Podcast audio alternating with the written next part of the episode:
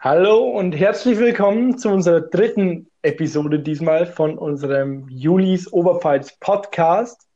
Wir stehen weiterhin im Zeichen der EU-Europa, also der Europawahl und haben euch auch heute wieder einen Gast äh, eingeladen, der eine eigene ganz große Vision von Europa hat und auch ähm, uns dazu sicherlich ein paar sehr interessante Dinge erzählen wird. Wir haben heute hier Phil Hackemann. Hallo. Mal kurz Hallo. Genau. Phil ist äh, 1995 geboren, gleich mal am Anfang. Er ist damit auch jetzt der jüngste Europakandidat äh, für diese Europawahl, die am 26. Mai stattfinden wird. Hat davor Politik, Ökonomie und Soziologie studiert und studiert momentan den Master in EU-Politik in London. Habe ich recht? Genau, so ist es. Wunderbar, genau. Davor war er auch schon bei den Julis im Bundesvorstand aktiv und hat sich allerlei äh, um allerlei Dinge verdient gemacht, hat auch schon bei Limac mitgemacht, wenn ich das richtig gelesen habe, und ähm, auch schon viel Erfahrung. Du hast ja zum Beispiel auch schon im EU-Parlament selbst äh, gearbeitet und Zeit verbracht. Was genau hast du denn dann ja gemacht, Phil? Ähm, Im Europaparlament war ich ähm, als Praktikant einmal vor, ähm, ich glaube, zwei Jahren bei Michael mhm. Teurer, der jetzt im, äh, inzwischen im Bundestag sitzt und ähm, habe da einige Einblicke bekommen, wie das Europaparlament so ab, äh, wie das so arbeitet, was wieder so die Prozesse ablaufen. Und es ist wirklich wahnsinnig cool, äh, da mal reinzuschnuppern und sozusagen diese, diese Brüsseler, Brüsseler Blase mal von innen zu sehen, weil es ähm, teilweise doch anders ist, als man sich das vorstellt und ähm, ähm auf jeden Fall wahnsinnig spannende Erfahrung war. Das glaube ich dir gern. Also hast du auch schon wirklich die sozusagen ein paar Insider-Informationen und findest dich da auch ganz gut zurecht. Das ist natürlich schon mal super. Gerade eben, wie schon vorhin angesprochen, durch dein Alter bist, hast du natürlich die große Chance, die Stimme der Jugend äh, wieder in die EU zu bringen und dort jetzt äh, auch eben wieder Politik für junge Leute zu machen, weil gerade das wurde ja wie jetzt heute zum Beispiel zur, Not, äh, zur Klarifizierung, falls sich das jemand etwas später anhört, Heute wurden gerade jetzt unter anderem die Upload-Filter bestimmt, also der sogenannte Artikel 13. Und dabei wurde natürlich extrem äh, viel Kredibilität und auch ja, Vertrauen gerade von jungen Leuten einfach verspielt durch das EU-Parlament. Genau. Und dazu wird jetzt Max, unser anderer Max, ein bisschen was mit dir reden, gerade zu Artikel 13 und so.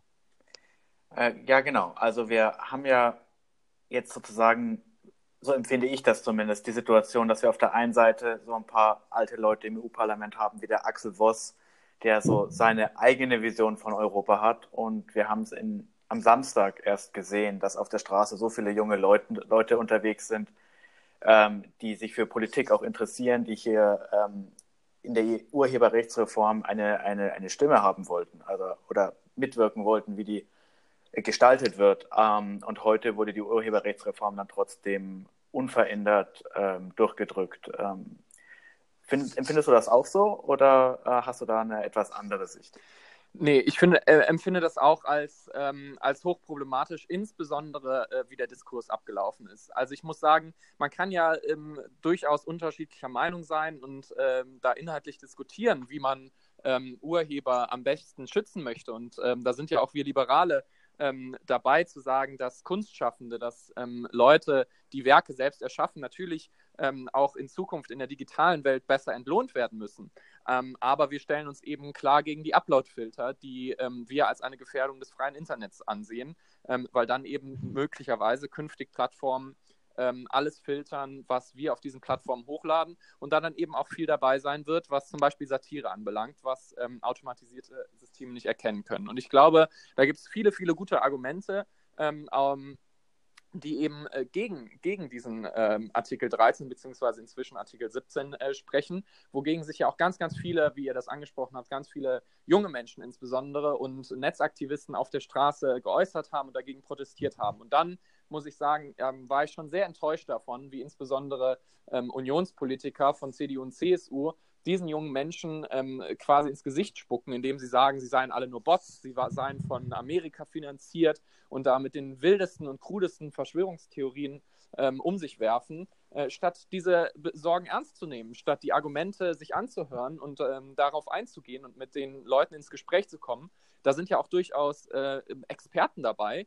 Ähm, ich weiß jetzt nicht, ob man äh, äh, Axel Voss als Experte bezeichnen kann, ähm, äh, aber ich meine, da hat der Chaos Computer Club, äh, netzpolitik.org, also wirklich ähm, Leute, die Ahnung davon haben, was sie sagen, haben da mitdemonstriert. Und ähm, ich finde, man sollte diese, diese Position ernst nehmen und nicht einfach nur lächerlich machen. Da muss ich sagen, das hat mich eigentlich am allermeisten schockiert an dieser ganzen öffentlichen Debatte, ähm, dass wirklich Zehntausende Menschen, gerade junge Menschen, auf die Straße gehen, sich für ein europapolitisches Thema interessieren ähm, und sie dann einfach nur niedergebuttert werden ähm, und, und als lächerlich dargestellt werden. Also das äh, hat mich wirklich enttäuscht und da muss ich sagen, ähm, hat mich insbesondere die Union enttäuscht, aber auch die SPD, die sich jetzt da ganz heuchlerisch hinstellt und sagt, ähm, das sehe sie ja genauso und sie sei ja auch gegen Uploadfilter, aber in Wahrheit ähm, im Bundeskabinett für Artikel 13 gestimmt hat damals ähm, unter der Federführung sogar von Katharina Barley,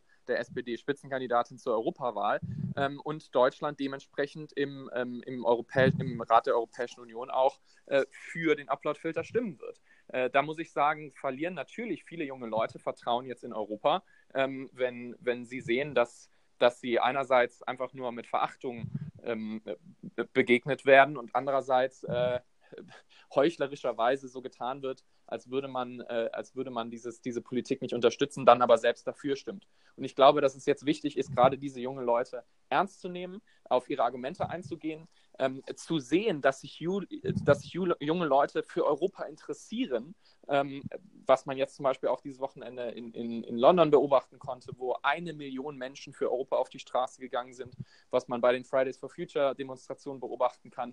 Junge Menschen interessieren sich für europäische Themen. Wir sollten sie ernst nehmen, wir sollten auf ihre Argumente eingehen und sie nicht einfach nur niederbuttern.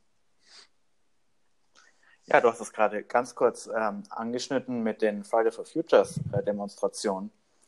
Ähm, glaubst du, dass da Europa ähm, viel machen könnte in Sachen Klimaschutz, da vielleicht wieder Glaubwürdigkeit zurückgewinnen könnte, die sie ja, die Europa ja heute wohl ein bisschen ein Stück weit verloren hat? Ähm, ja, auf jeden Fall, weil ähm, ich glaube, dass auch junge Menschen, ähm, die für den Klimaschutz auf die Straße gehen, und das finde ich ähm, übrigens toll, dass äh, so viele junge Menschen ähm, sich für ein so wichtiges und weltbewegendes Thema interessieren, ähm, dafür demonstrieren auch, ähm, dass, dass da Europa die Lösung sein kann. Weil ähm, wir solche Themen wie den Klimaschutz, der ja wirklich ein globale, eine globale Herausforderung ist, einfach nicht mehr national lösen können, sondern es braucht da möglichst globale, aber zumindest europäische Lösungen, die wir gemeinsam anpacken müssen. Und ähm, deshalb glaube ich, dass das ein Thema wäre, wo ähm, durchaus die Europäische Union wieder an Glaubwürdigkeit gewinnen könnte, ähm, weil ich glaube, dass wir da gerade auf europäischer Ebene die ähm, effizientesten und besten Mittel haben, ähm, um wirksam unsere Klimaschutzziele zu erreichen. Also ich denke da zum Beispiel an den europäischen Emissionszertifikatehandel, ähm, der leider noch nicht das Ausmaß hat, wie wir uns das vorstellen und wünschen würden ähm, nämlich alle Sektoren mit einzubeziehen, nicht nur einige wenige wie den Energiebereich, sondern zum Beispiel auch den Verkehrsbereich ähm, mit in diesen Handel einzubeziehen, um effektiv in ganz Europa, in jedem Wirtschaftsbereich CO2 einzusparen.